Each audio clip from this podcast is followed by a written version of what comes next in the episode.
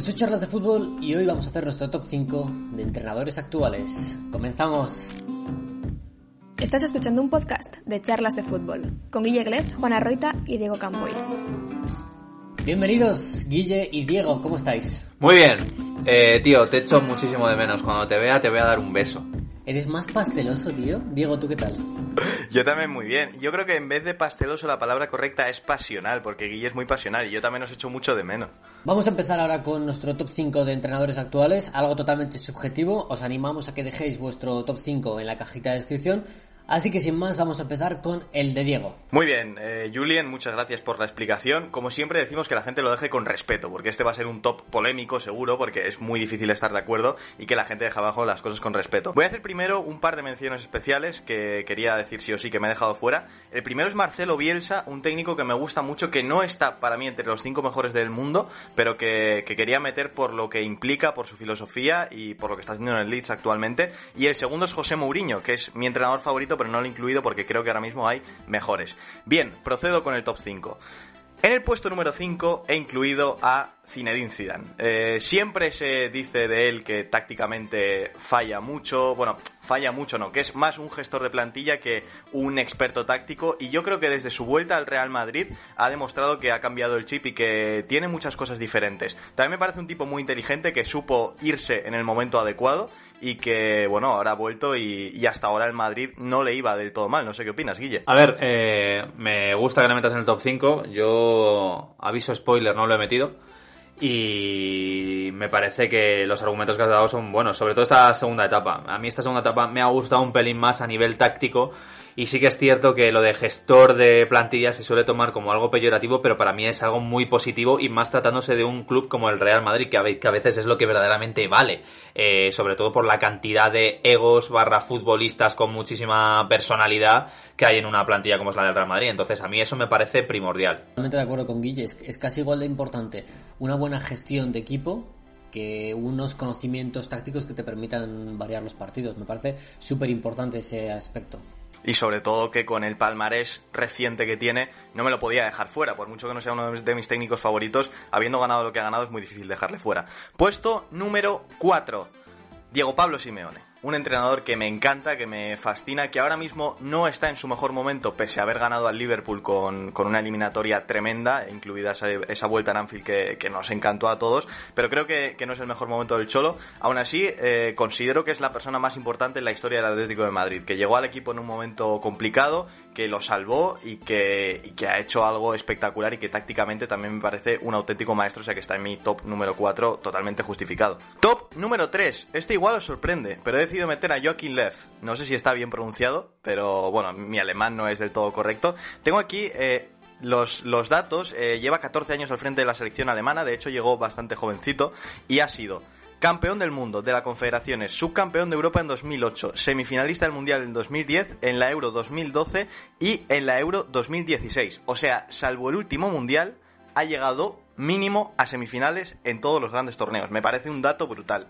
Eh, último mundial me parece que es la peor actuación de Alemania en una Copa del Mundo en su historia. Puede ser, puede ser, pero creo que lo que ha hecho antes le respalda y quería meter un entrenador diferente, un seleccionador, y creo que, la trayectoria de Lev y lo que ha hecho con Alemania merecía estar ahí, aunque como decís, el último mundial ha sido lamentable, pero bueno, para mí tiene mucho mérito lo que ha hecho en los 14 años al frente de la selección. Puesto número 2, aquí viene la amiga, aquí viene la polémica.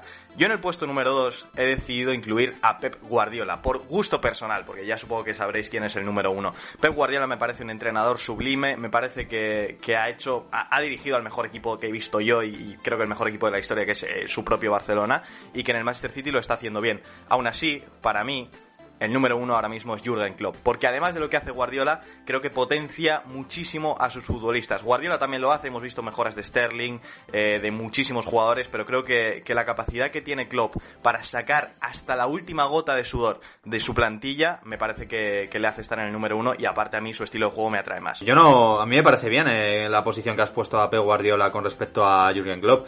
Al fin y al cabo, un entrenador lo valoras actualmente según también gustos personales. Al fin y al cabo es la opinión de cada uno y a mí me parece muy bien justificada. O sea, yo estoy de acuerdo. Mi top 5 queda top número 5 para Zinedine Zidane, top número 4 para Diego Pablo Simeone, top número 3 para Joaquín Lev, top número 2 para Pep Guardiola, top número 1 para Jürgen Klopp. Perfecto. Guille, vamos con el tuyo. Vale, yo aviso lo primero que me he dejado fuera a dos pedazos de entrenadores, pero voy a explicar el motivo. Me he dejado fuera tanto a Diego Pablo Simeone como Zinedine Zidane. Yo me voy a basar principalmente en la temporada 19-20 y voy a poner entrenadores que a lo mejor pues no estarían evidentemente entre los mejores del mundo o en, lo- en los mejores de la historia pero que me apetecía mencionarlos y que creo que son diferentes aspectos de cómo puede ser un técnico. He puesto en el número 5 a Julian Nagelsmann. A ver, eh, un jugador, o sea, un entrenador bastante joven, del 87, que tenga la capacidad de liderar a un Hoffenheim y después al Leipzig, me parece algo digno de elogiar. Un, un entrenador muy bueno en la táctica, en las jugadas de estrategia y que yo creo que el día de mañana va a dar el salto. Actualmente está tercero en la Bundesliga, si es que se retoma la competición. Y me apetecía tener este tipo de homenaje a entrenadores que a lo mejor no son tan llamativos como otros, pero que bueno, que lo están haciendo muy bien y que poco a poco van creciendo. Buena elección. ¿Quién es el 4? El 4, sigo con la misma dinámica, 19-20, mm, me apetecía tener otro homenaje a otro entrenador que es Pepe Bordalás. Mm, os explico por qué. Eh, creo que su Getafe eh, es el ejemplo, por así decirlo, de cómo un entrenador puede confeccionar una plantilla y hacerla igual de competitiva sin ser el mejor 11 o, el, o tener los mejores jugadores.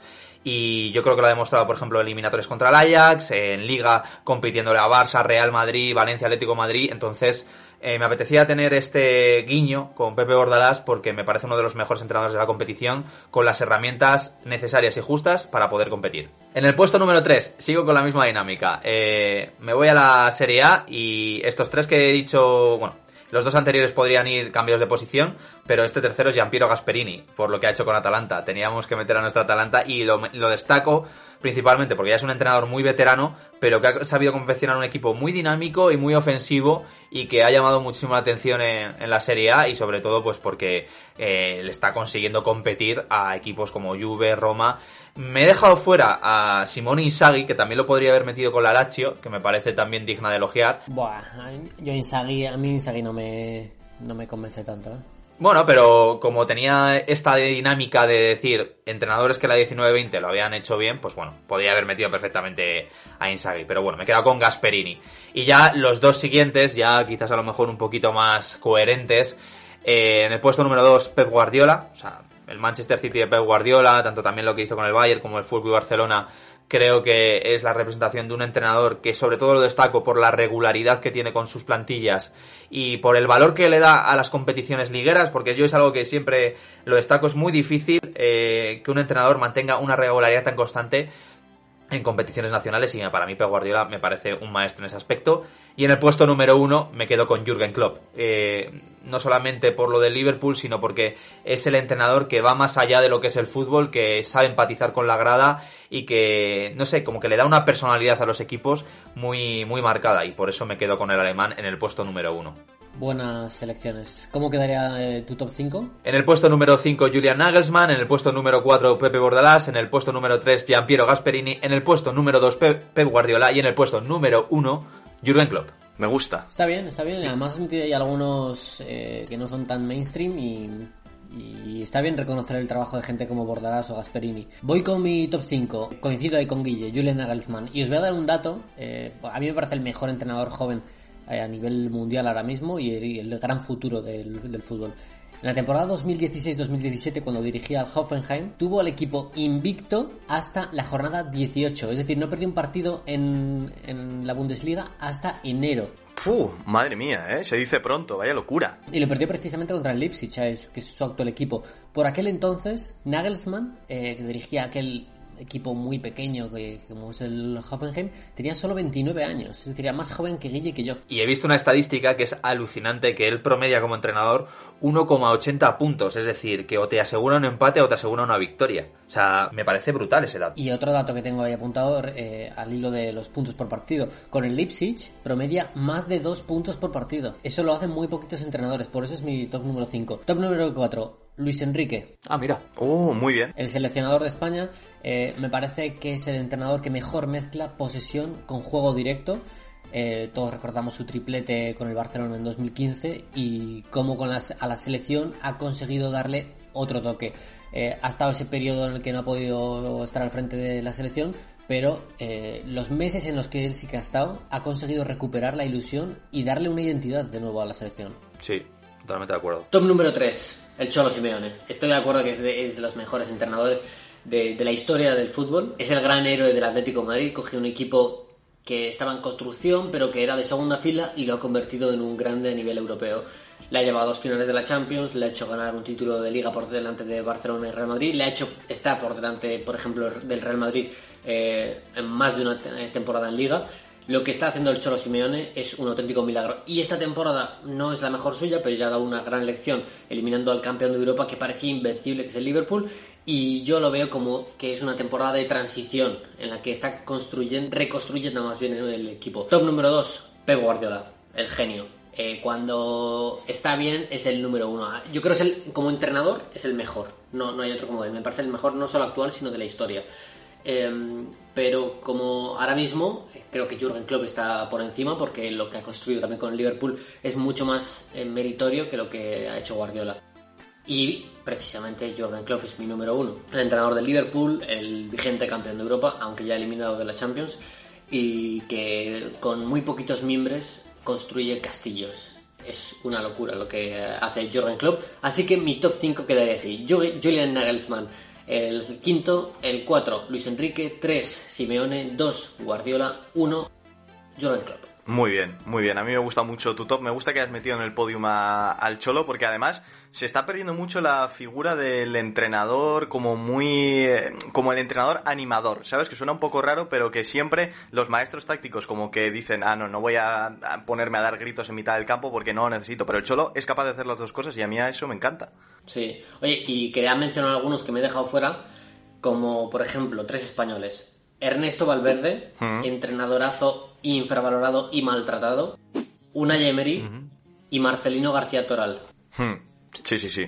Tres grandísimos entrenadores. Y luego, por supuesto, Mourinho, uno de mis favoritos de siempre. Rafa Benítez, que cuando le das responsabilidad y, y un buen proyecto, mm, ah, crea como un equipo competitivo que prácticamente de la nada. Carlo Ancelotti, que ya está un poquito venido menos. Y eh, Jorge Jesús. Ojo. Sí. Sí, Es sí, verdad. sí, sí, sí. Otro grandísimo entrenador. Le tenía el número 5, al final lo quité para meter a Nagelsmann, pero he dudado bastante con él. Ostras, mira, Y el muñeco Gallardo, ¿eh? que no lo hemos dicho. Sí. Y el muñeco Gallardo, muchísima gente nos lo va a decir en comentarios. Así que ya sabéis, eh, decid en comentarios cuál sería vuestro top 5 de mejores entrenadores del mundo actualmente, en la actualidad. No vamos a decir favoritos eh, de siempre, sino actualmente, a día de hoy. Y nada, Guille, Diego, eh, ha sido un placer teneros por aquí, como A siempre. ti, siempre. Nos vemos en Fabric. Nos vemos en Fabric, siempre. Venga. Quiero. Gracias por escuchar este Charlas Daily. Síguenos en Spotify, Evox y Apple Podcast.